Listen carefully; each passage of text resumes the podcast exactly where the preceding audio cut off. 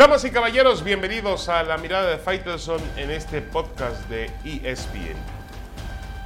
No es el final de cualquier época, ni de cualquier equipo.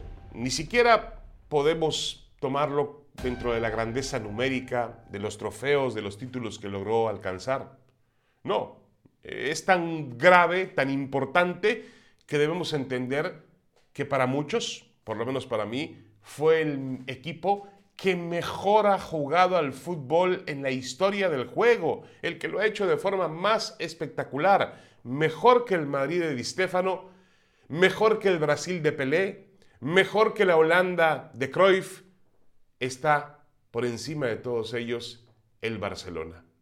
Y el Barcelona ha tocado fondo, tocó fondo en una otra noche realmente trágica, otra noche terrible, amarga para su gran historia, perder cuatro goles por uno frente al Paris Saint-Germain en el propio Camp Nou, con un eh, futbolista como Kylian Mbappé inspirado, a sus 22 años marcó un hat-trick y realmente desnudó todas las carencias de este equipo, cuyas falencias, cuyas, cuyos errores, pues han llegado, me parece a mí, desde la cúpula.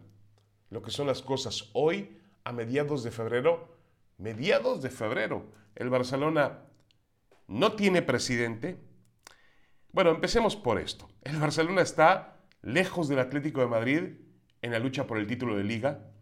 El Barcelona está prácticamente, bueno, no está eliminado, pero perdió dos goles por cero en Sevilla en la ida de las semifinales de la Copa del Rey de España. La tiene complicada, el regreso será a principios de marzo en su estadio. Y en la Champions, como decía Ronald Koeman el martes, pues prácticamente va a ser imposible regresar en, en París. Va a ser, eh, el marcador ha sido muy, pero muy pesado. Y, lo que se vio en el campo también, un, desorden por momentos, gritos, desesperación, Piqué reclamándole a Griezmann, el, el, el hecho de que ni siquiera Messi es capaz de alumbrar el camino de este equipo significa que el Barcelona ha encontrado la oscuridad y que tiene que desaparecer, tiene que generar una reconstrucción a partir de las propias cenizas que significa el final de una era. Por supuesto que nos llenamos de nostalgia, nos llenamos de recuerdos, nos llenamos de momentos agradables porque el Barcelona inspiró a muchísimas personas que ni siquiera son aficionadas al fútbol a encender la televisión ¿Para qué? Para ver jugar a este equipo de fútbol, el famoso tiki-taka de Pep Guardiola, los jugadores que, que, lograron ese nivel supremo, aquel medio campo que incluía a, a, Xavi, a Iniesta, al propio Messi, por supuesto, los jugadores que brillaron alrededor de ellos y sobre todo el nivel de fútbol que alcanzó el Barcelona volvió a reafirmar en una época donde, como le decía Menotti, los terroristas, los canallas del fútbol existen, aquellos que prefieren darle un valor muy especial al resultado por encima de las formas, el Barcelona no solamente conseguía el resultado, también cuidaba las formas, cuidaba las maneras, cuidaba el estilo. Para el Barcelona era tan importante cuidar eso como lo era el resultado y como lo era conseguir el trofeo. Y lo hacía además con una mezcla de grandes futbolistas y también con sangre de su propia escuela, sangre de su propia casa, de la famosa Masía que lamentablemente pues no ha vuelto a producir, que no es fácil, otro jugador de los tamaños de, ya le decimos de Messi, de Xavi, de, Iniesta, futbolistas de una altísima calidad. Es el final del Barcelona, sí, no, no cabe la menor de las dudas parece que va a cerrar el año sin trofeos. Pero la pregunta ahora viene en la reconstrucción, porque este equipo tiene que volver a edificarse, este equipo tiene que volver a construirse, a matizarse. La gran pregunta es, ¿lo hará con Messi o sin Messi? Y créanme que es una pregunta difícil de responder, porque es muy distinto rearmar un equipo con un jugador como Messi, entendiendo que los mejores días del argentino obviamente quedaron en el pasado y que el Dios tiempo está estableciendo sus condiciones, como parte de la naturaleza. Pero no es lo mismo reconstruirse con Messi que hacerlo sin Messi. Una pequeña pausa y regresamos con más en la mirada de Faitelson.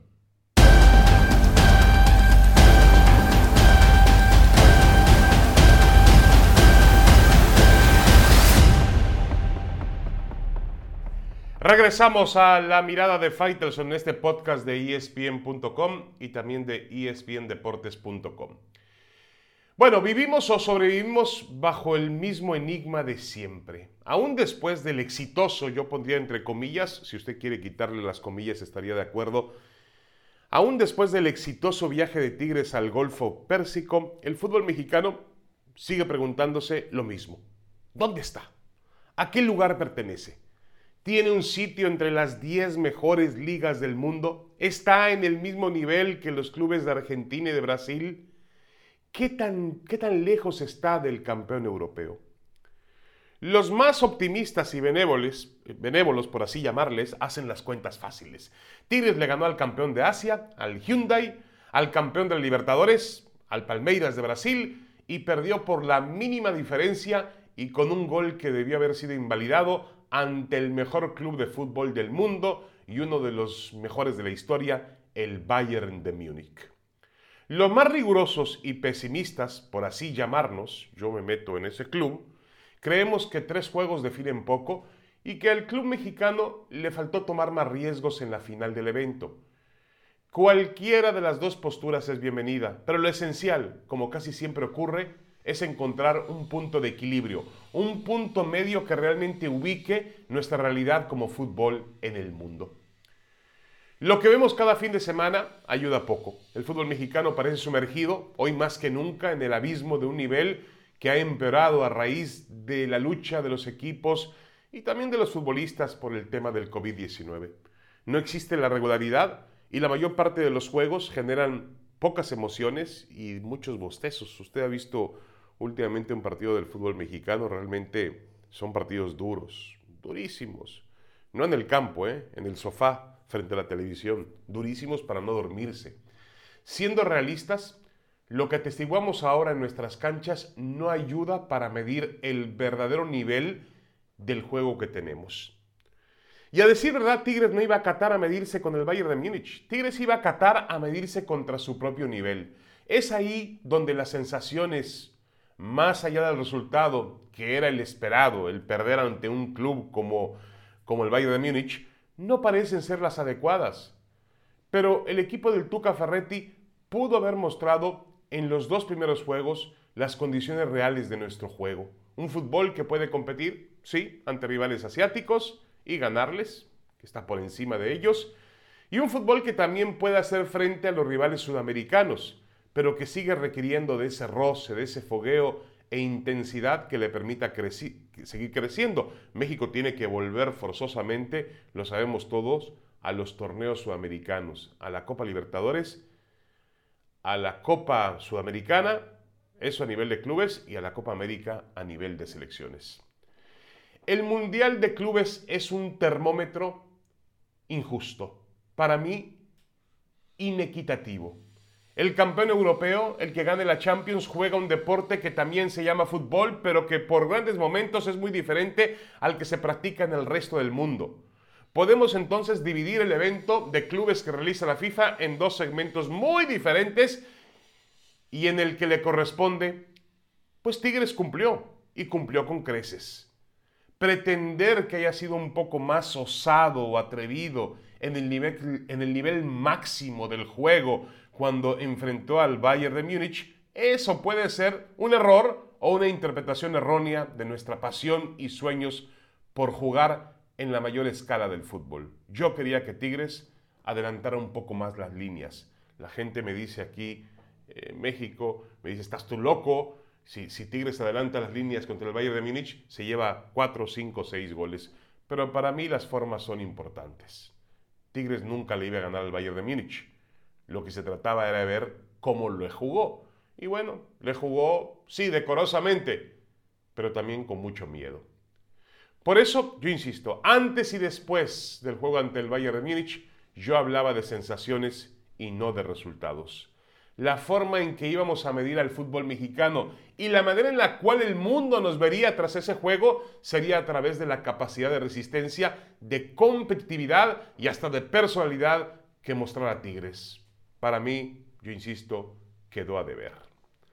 Así está el fútbol mexicano, debatiéndose semana a semana entre lo que ve y lo que no ve en sus canchas, pero consciente de que no es tan malo como muchos piensan, ni es tan bueno y extraordinario como otros apuntan. Busquemos el bendito equilibrio. Una pausa y volvemos con más en la mirada de Faitelson.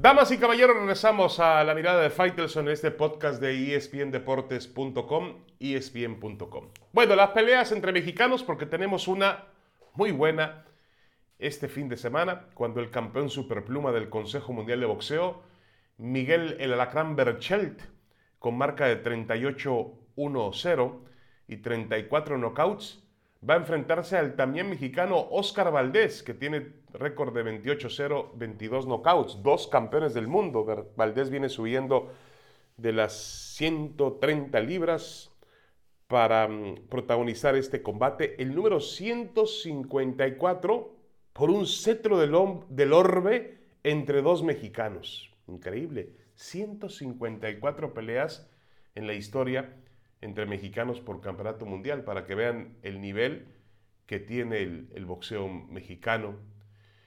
Eh, yo recuerdo algunas, vamos a um, enumerarlas. Lupe Pintor, Carlos Zárate, en 79, muy llamativa porque el eh, manager de ambos era Arturo El Cuyo Hernández y el Cuyo tuvo que sentarse pues, a la mitad del ring. Dirigió a los dos en la pelea.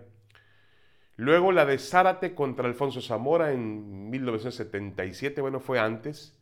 Rubén El Púas Olivares ante Jesús Castillo en el 70. Israel Vázquez ante Rafael Márquez pelearon cuatro veces. Y las batallas de Marco Antonio Barrera ante Juan Manuel Márquez. Y Marco Antonio Barrera la trilogía contra Eric el Terrible Morales. Yo agregaría también otro buen combate, la de Julio César Chávez cuando se enfrentó a la Sabache Martínez para conquistar su primer título mundial, el de los Superplumas. En fin, hay una gran, gran historia entre, eh, en las peleas entre boxeadores mexicanos. Pero al mismo tiempo en que no suelen tener desperdicio, también son peligrosas. Pueden dejar secuelas imborrables en un deporte de alto contacto y de riesgo como lo es el boxeo. Ahí es donde hay que poner mucha atención porque son dos boxeadores jóvenes, en su edad importante, un poco más joven Berchel que, que Valdés, pero Valdés tiene la experiencia de dos ciclos olímpicos. Berchel es un boxeador fuerte, con una pegada endemoniada, que va hacia el frente, que sabe soportar golpes y sabe pegar con mucha fuerza. Y Valdés es un boxeador que ha tenido que cambiar un poco su estilo a partir de la llegada de Eddie Reynoso, el mismo manager del Canelo Álvarez a su esquina. Eh, él ha cambiado un poco, se ha hecho más completo como boxeador, ha adquirido eh, destrezas defensivas, sabe caminar al ring, sabe cortarlo, sabe quitarse golpes, mover la cintura. Ya no es más ese fajador que iba al, al golpeo incesante, a diestra y siniestra y sin ninguna brújula dentro del cuadrilátero. Se ha convertido en un boxeador mucho más completo, Oscar Valdés. De ahí, de la diferencia de los estilos, pues nace, eh, una, una, nace la idea de que veremos este sábado en Las Vegas una pelea memorable y quizá la primera de varias que se puedan realizar eh, entre ellos dos, ¿no? Esta pelea podría dar para hacer dos o tres peleas, pero todo va a depender de la forma en la cual se castiguen encima del ring. Esperemos que se castiguen lo que sea necesario pero que no se den golpes innecesarios. Algo que me gusta en esta combinación es que ellos no mezclan ningún tema personal, no lo han llevado a un renglón personal, lo mantienen en un tema evidentemente profesional. ¿A qué me refiero cuando hay algo personal? Pues cuando existe odio, amenazas. A veces en el boxeo se confunde eso porque es parte también de pues eh, el escenario, parte de la necesidad de vender, eh, pero a veces se confunde y se llega más allá. Ocurrió con Barrera y, Morales en su momento, con el propio Márquez, Rafael Márquez, no Juan Manuel, Rafael Márquez y, y Israel Vázquez. Eh, hay que tener cuidado en ese sentido. Yo creo que los dos se han mantenido en el sitio donde tienen que estar, entendiendo que es una pelea profesional, que los dos son excelentes boxeadores y que es una batalla que va a ser muy interesante, sobre todo para los aficionados al boxeo. Creo que tenemos algo que no, puede fallar, una pelea entre dos grandes boxeadores mexicanos. Vamos a disfrutarla. Para mí es de pronóstico reservado. Muchas gracias, hasta la próxima en la mirada de Fighters en este podcast de espndeportes.com espn.com. Síganos a través de nuestras plataformas en redes sociales.